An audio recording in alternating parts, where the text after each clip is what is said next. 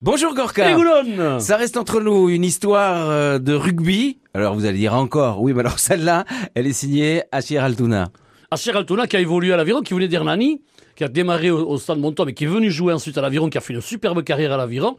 Et une fois, ils partent jouer vers Toulon, je crois. Mais là, il y a eu une petite surprise. C'est dans les années 90, là, vers les 93, j'étais tout jeune. Et euh, je crois qu'elle nous a parti un, samedi matin pour aller vers Toulon ou dans, euh, dans ces coins-là pour euh, jouer le, les dimanches. Et on partait donc le samedi.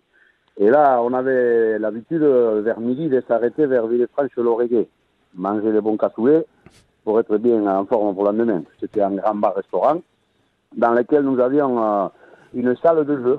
Et après les cafés, je m'en vais jouer un petit peu dans les jeux vidéo, en, en simulateur des, des voitures de course, donc une espèce de petite cabine. J'étais là-dedans bien engagé dans ma course, et au bout d'un moment, je me regarde autour, il n'y plus personne.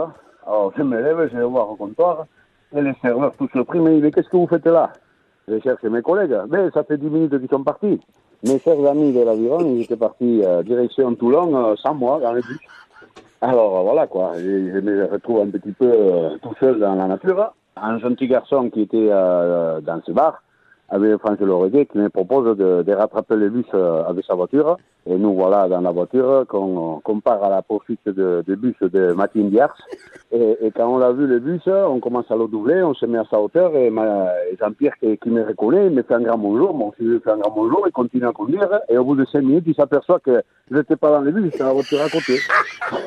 Et alors là, je lui fais signer s'arrêter un peu plus loin, chose qui fait dans une un arrêt d'urgence. Et euh, notre euh, trésorier à l'époque, José Sanz, il avait donné une pièce à ce gentil garçon qui avait fait la gentillesse de m'amener jusqu'au but. Et puis euh, moi, j'ai j'ai remercié mes coéquipiers qui étaient à côté, qui rigolaient bien.